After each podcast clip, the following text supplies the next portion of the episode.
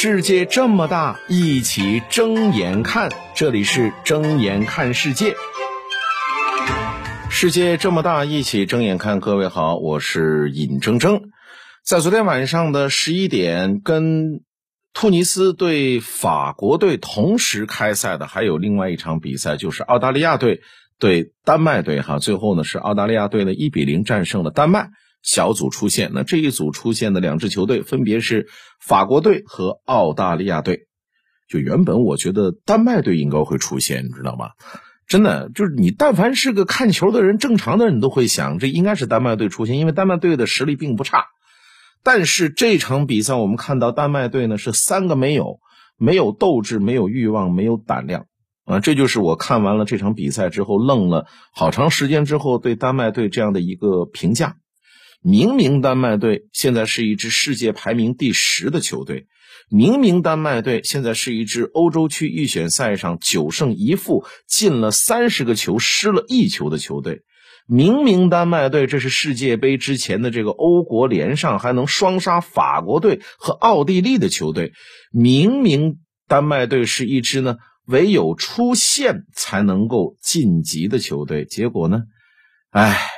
就是在和澳大利亚队的这个生死战上呢，以小组倒数第一的积分就踢出了，好像已经是稳出线的感觉，像极了一个学渣，你知道吗？就学渣在考上考场上呢，就觉得反正我怎么做我也就我也就也不会及格的，哎，我就看吧，轻轻松松提前交卷。就是你不明白的，你以为他已经是。成竹在胸了，哎，丹麦队踢的就是这种哈，就是一学渣，在考场上完全看不到希望的这种故作轻松，所以就是这场比赛就真想问丹麦队他到底踢了个啥？我记得很早的时候，我的一个朋友问我说，为什么足球比赛更容易爆冷？为什么容易出冷门？哈，呃，这里边是有一个数据问题哈，就是某一队，怎么说 A 队吧，强队。即便在射门的次数啊、控球率啊、传球数等等等等这些数据上全面碾压，顶多你只能说这场比赛他这个 A 队呢是占据优势的，但是这种优势不见得就可以转化成为胜利啊！有优势不能跟胜利直接画等号。那由于足球当中进球和准确传球数百分比大概呢在百分之零点三七附近，这是一个足够低的得分率。所以，对于相对来讲 B 队这个弱队而言的话呢，他只要尽可能的降低对手的效率，然后抓住自己为数不多的机会的话，那这时候冷门自然而然就产生了。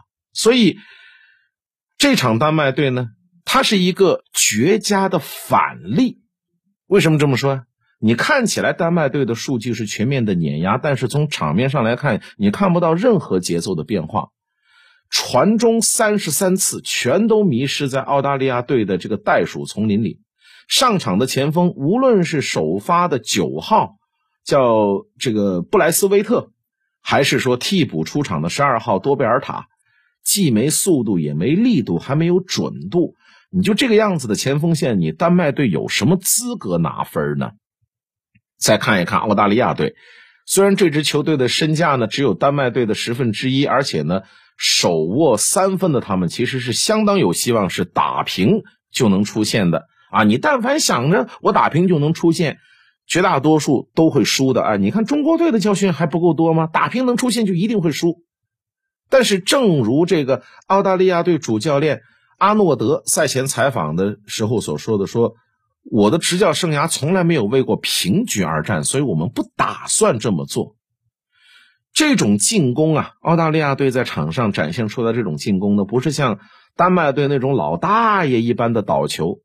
澳大利亚人也明白，跟你丹麦队玩这个阵地战是玩不过，所以他的重点在于如何充分利用由守转攻的机会去打反击。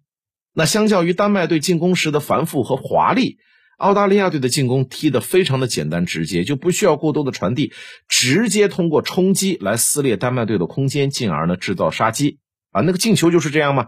澳大利亚队在后场断球之后直接发起反击，呃，麦格里直塞找到了马修莱基，那马修莱基呢是晃开角度之后在禁区左侧左侧左脚抽射远角破门。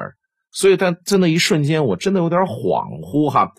就是那场比赛呢，丹麦队是身穿红色球队。那同样，咱们的国足上场的时候，主场也是穿红色球队。就是穿红色球队那个衣服的，到底是我们的国足还是丹麦队呢？打的怎么这个风格这么相像呢？而在 D 组当中，我相信可能大家最不看好的出现队伍，应该就是澳大利亚。就大家想，这一组有法国，有这个丹麦，有突尼斯，有澳大利亚，大家可能就想着出出现应该就是法国跟丹麦了。那澳大利亚跟突尼斯好像这个就可能性不大。呃，如果说硬硬要有个可能性的话，也应该是突尼斯，澳大利亚应该是最差的。就是从来没有看好过澳大利亚哈。尤其是澳大利亚小组，呃，小组赛第一战一比四被法国队屠杀之后，但是你看澳大利亚队，他就是用自己的坚持打破了舆论对他们的不屑。时隔十六年之后，再度回到了世界杯淘汰赛的舞台。上一次澳大利亚队晋级到淘汰赛还是在二零零六年。那时候是我都忘了在哪举办的世界杯了。那届世界杯的冠军是呃意大利队啊，伟大的意大利左后卫，哎，就就是就是那个时候啊，黄健翔老师突然大爆发的那那那会儿哈。那时候澳大利亚队的主教练是那个叫做希丁克的老人家。那会儿呢，他带着最后一次以大洋洲身份出战的澳大利亚黄金一代，在最后时刻呢。惜败给了伟大的意大利左后卫。那如今呢？伟大的意大利左后卫格罗索已经退役了，但是这个倔强的老头儿却依然坐在澳大利亚的板凳席上，默默的陪伴着他曾经的助理教练和这支不起眼的澳大利亚，继续冲击澳大利亚足球的新高度。而事实也证明，世界杯上的比赛顺序其实是非常重要的。你看，澳大利亚队虽然首场的一比四败得脆脆的，这个输给法国，但是澳大利亚人随后用两场的稳扎稳打的一比零就拿到了出线的资格。而丹麦和突尼斯首轮交手的时候，大概也就觉得那只是一场遭遇战吧。但是双方都没有想到，那其实就是一场生死战。正是那场闷平，把丹麦和突尼斯这两方都得坑死了。啊，世界杯就是如此的生死难料。你可能不记得哈，上一次澳大利亚队进世界杯十六强的时候还是二零零六年，那时候你多大呢？已经是好多好多年之后了。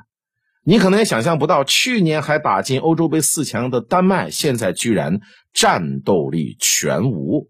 有的时候世界杯就是这么奇妙啊！睁眼看世界，世界这么大，一起睁眼看。